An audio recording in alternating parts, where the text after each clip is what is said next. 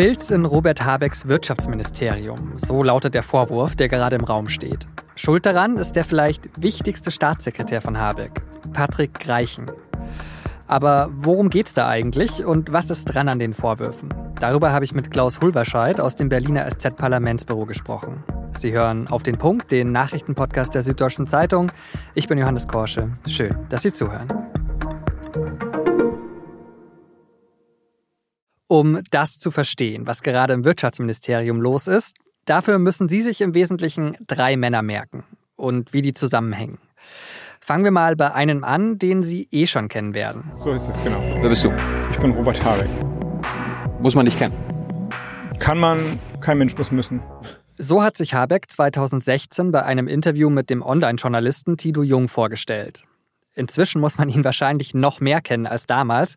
Habeck ist ja derzeit Bundeswirtschaftsminister und Vizekanzler. Und so ein Bundesminister hat ja auch immer Staatssekretäre unter sich. Das sind die höchsten Beamten in so einem Ministerium, also sehr wichtige und hohe Posten. Und da kommen wir zum zweiten Namen, den Sie sich merken müssen. Ja, einen schönen guten Tag auch von meiner Seite. Mein Name ist Patrick Greichen. Und Patrick Greichen ist einer von Habecks Staatssekretären im Bundeswirtschaftsministerium. Er ist sogar einer der wichtigsten und mächtigsten.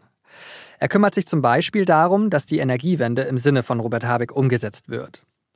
Und deswegen war Greichen auch in einer sogenannten Findungskommission, die die Aufgabe hatte, einen neuen Chef für die Deutsche Energieagentur auszuwählen. Das ist ein bundeseigenes Unternehmen, das der Bundesregierung helfen soll, die Ziele bei Klimaschutz und Energiepolitik zu erreichen. Und bei dieser Besetzung kommt der dritte Mann ins Spiel, den Sie sich merken müssen.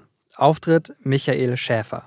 Meine Damen und Herren, das Klimaschutzpaket der Bundesregierung ist eine Mischung aus Verzagen, Vertagen und Versagen.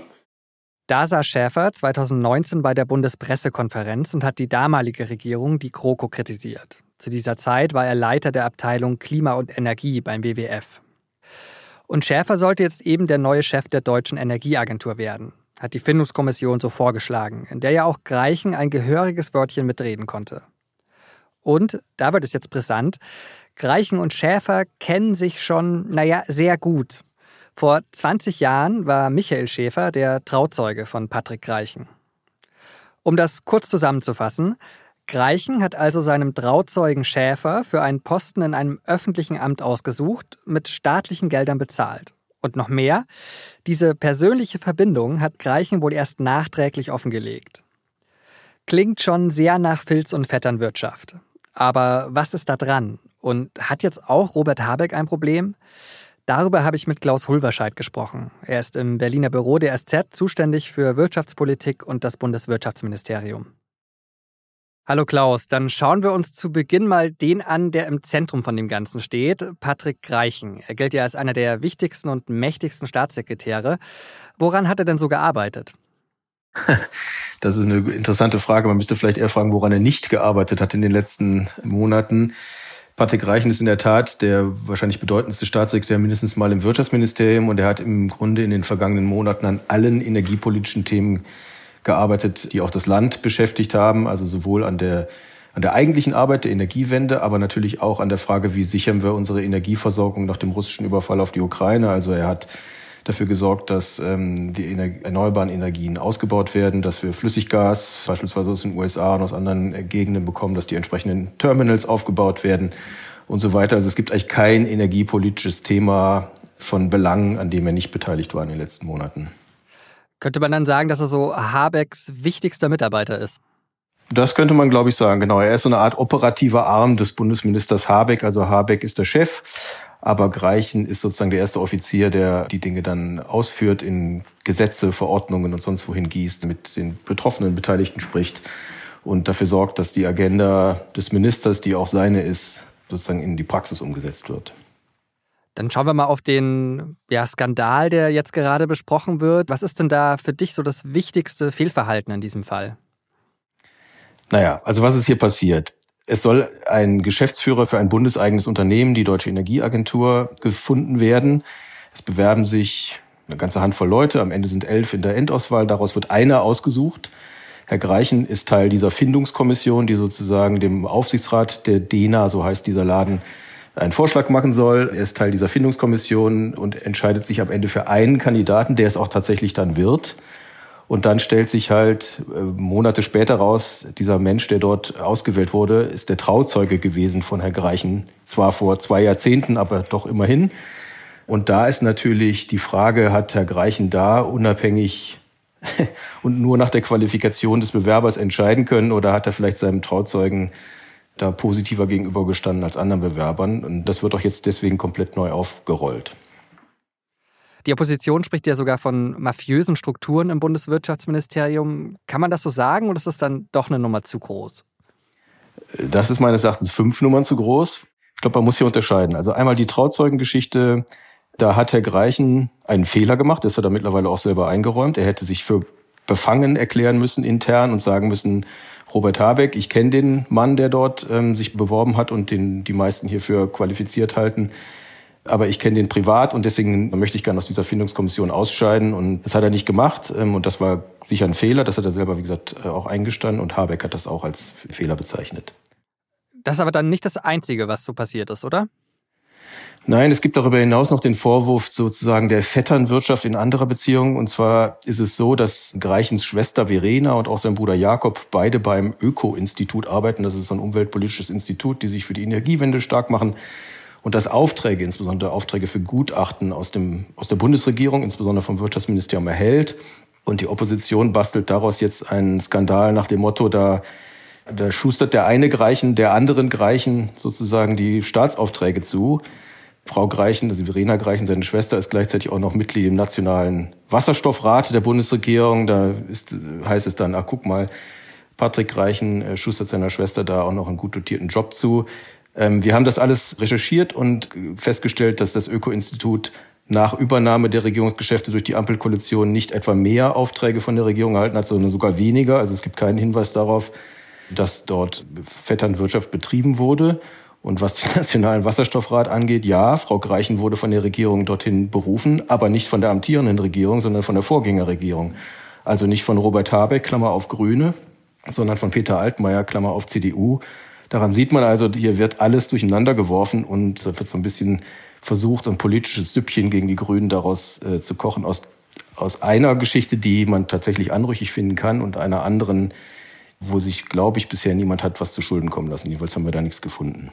Hm, also eine sehr gut vernetzte Familie, sagen wir es mal so. Das ist so. Äh, aber keine konkreten Hinweise auf Vetternwirtschaft. Also dann so unterm Strich, wie problematisch ist das, was da jetzt rausgekommen ist?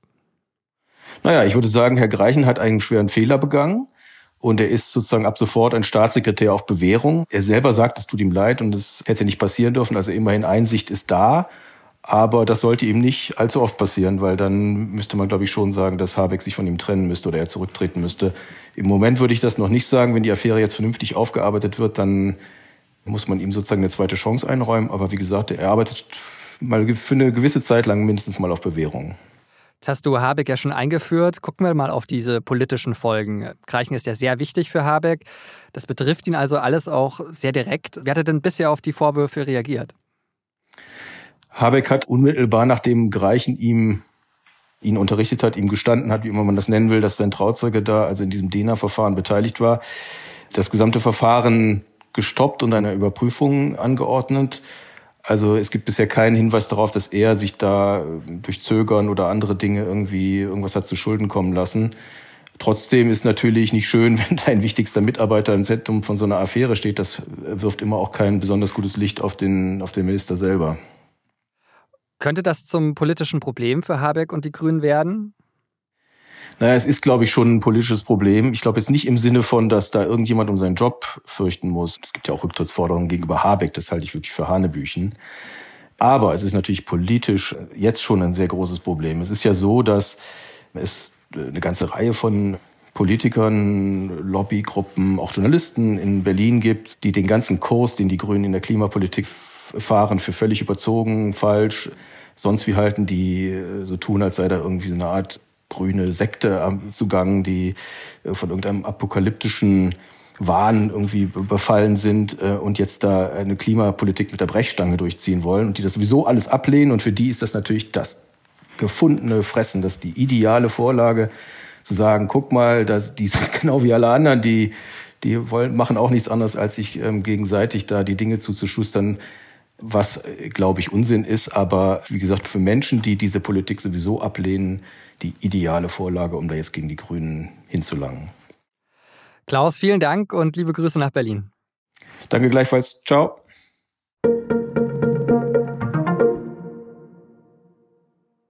Im Betrugsprozess um den Abgasskandal bei Audi hat der Ex-Audi-Chef Rupert Stadler ein Geständnis angekündigt. Sein Anwalt hat am Mittwoch vor dem Landgericht München gesagt, Stadler stimme dem Verständigungsvorschlag des Gerichts zu.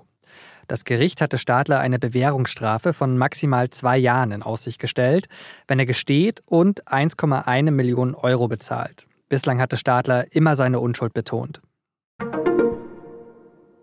Deutschland ist auf der weltweiten Rangliste der Pressefreiheit nicht mehr unter den ersten 20 Ländern. Die Rangliste wird jedes Jahr von der Organisation Reporter ohne Grenzen erstellt. Und dieses Jahr kommt Deutschland da nur noch auf Platz 21. Grund sind auch körperliche Angriffe auf Medienschaffende. Davon gab es im letzten Jahr 103. Das ist der höchste Stand seit Beginn der Aufzeichnungen im Jahr 2015. Die meisten Fälle seien in verschwörungsideologischen, antisemitischen und extrem rechten Kontexten verübt worden. Der Kreml beschuldigt die Ukraine am Mittwochabend einen Drohnenangriff auf den russischen Präsidenten Putin gestartet zu haben. Kiew soll versucht haben, die Kreml-Residenz von Putin anzugreifen. Das berichtet eine staatliche Nachrichtenagentur aus Russland. Putin sei jedoch zum fraglichen Zeitpunkt nicht in Moskau gewesen. Doch es ist nicht gesichert, dass die Drohnen aus der Ukraine gekommen sind und ob sie tatsächlich Putins Residenz zum Ziel hatten. Bei Meldungen aus dem Kreml steht ja auch immer die Möglichkeit bewusst gesendeter Desinformation im Raum. Zuletzt gibt es aber immer mehr Meldungen über mögliche Angriffe der Ukraine auf russischem Territorium, auch weit hinter der Grenze zur Ukraine.